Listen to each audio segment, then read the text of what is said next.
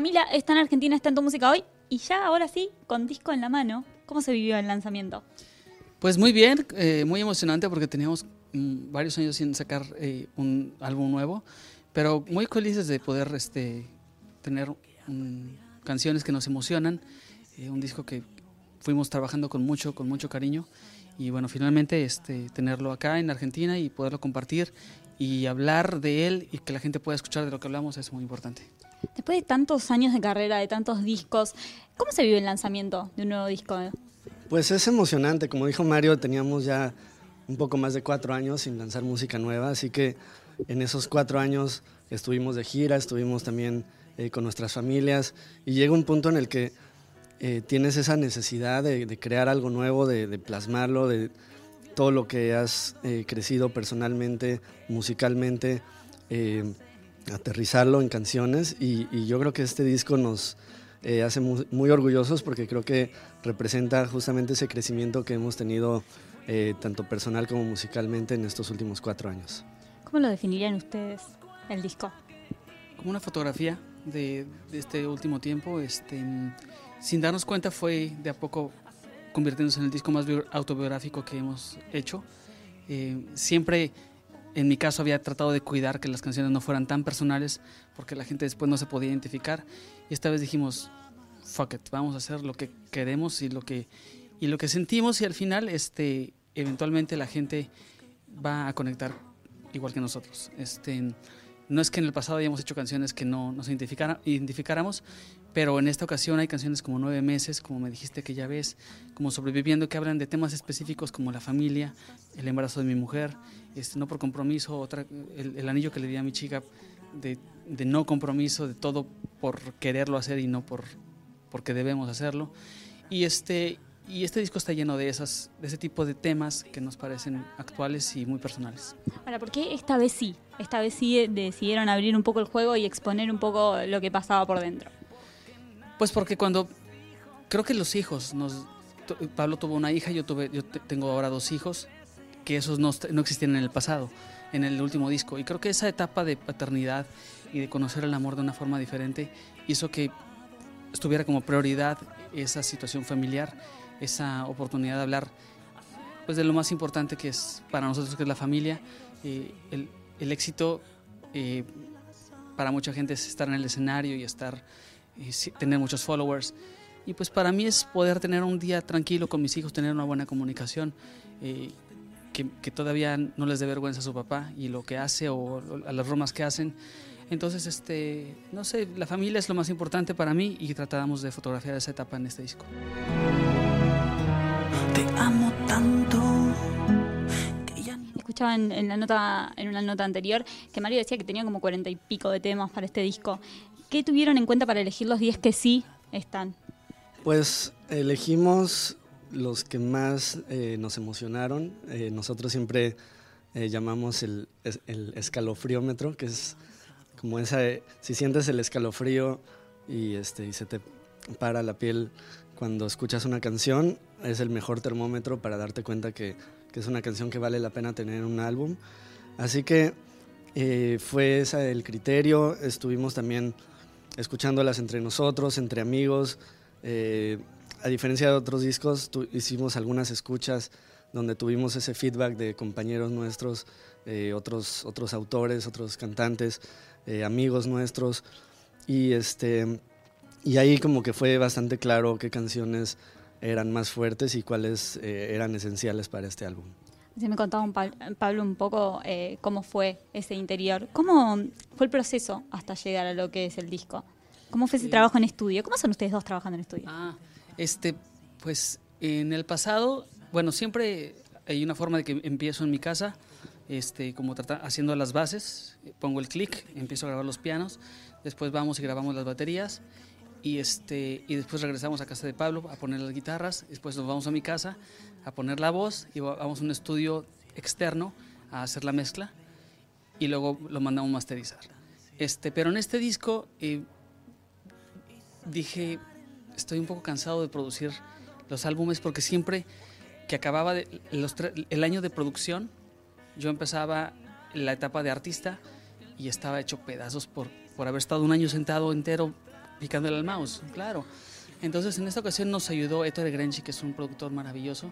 Este, colaboramos los tres juntos haciendo este disco. Este, es el productor, pero Pablo y yo estuvimos muy cerca, solamente como cuidando los procesos, este, escogiendo las partes también, grabando cada quien sus partes, pero Ettore hizo toda esa parte eh, creativa que hay alrededor de, de, los sonidos nuevos, toda esa parte eh, que ocupábamos una visión externa de alguien que pudiera aportar algo nuevo a la banda. Este, así que fue un trabajo en equipo muy divertido, fue un disco que, que nos, que nos pesó menos energéticamente. Estamos ahora súper bien para hacer, un, para hacer entrevistas. Y, este, y creo que Tore fue una persona que entendió bien lo que queríamos decir, que no somos una banda producible, él, este, somos una banda que colabora y que él supo muy bien cómo poner la ropa correcta para las canciones que teníamos en este disco. ¿Y cuándo una canción está lista? ¿Cuándo una canción dice, bueno, listo, ya está? Pues eso se siente. Yo creo que eh, con la experiencia te das cuenta cuando estás sobreproduciendo una canción, cuando de repente ya tiene demasiados elementos y sigues metiendo más. Eh, hemos eh, encontrado la belleza de la simplicidad y en este disco tratamos justamente de, tener un poco menos elementos, de repente hacíamos demasiadas capas de, distintos instrumentos y, era difícil que en la mezcla destacaran todos y ahora es como encontrar las líneas eh, perfectas para cada instrumento y que con menos logres eh, más, que tenga espacio, que tenga eh, eso que, que, cuando escuches la canción sientas que ya no tienes que ponerle ni quitarle nada. Además, cuando uno empieza a llenar de más, es un reflejo de, un reflejo de inseguridad. Este, y siempre hemos tratado, cuando empieza a pasar eso, nos, nos, sí somos de los que tomamos un tiempo y empezamos de reversa a limpiar, a limpiar para que la gente cuando escuche un disco pueda entender la letra y que es lo más importante, que la música, y que nada distraiga y que sea algo simple. También cuando la canción este, tiene emoción, a veces cuando, y nos pasó en este disco con Sobreviviendo, que hicimos como un demo de la canción a piano, eh, guitarra y voz, y tenía una emoción increíble. Y después regrabamos todo tratando de perfeccionarlo y se le perdió la magia.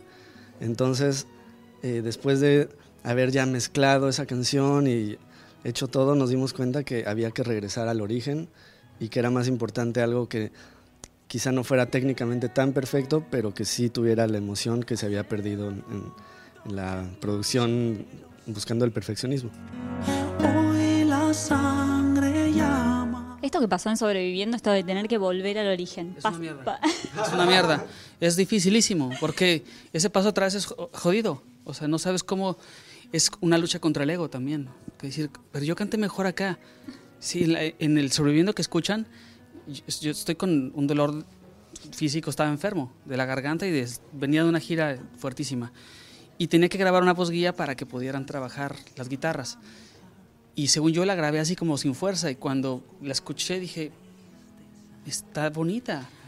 Y cuando llegué súper sano, desayunado, listo para grabar. Empecé a grabar, me quedó divina, la mezclamos y dijimos, bueno, ahora está perfecta, pero nadie le emociona. Entonces es, es raro tener que decir, fue una comparación, poner las dos canciones y poner gente alrededor y decir, a ver, ¿cuál les gusta más?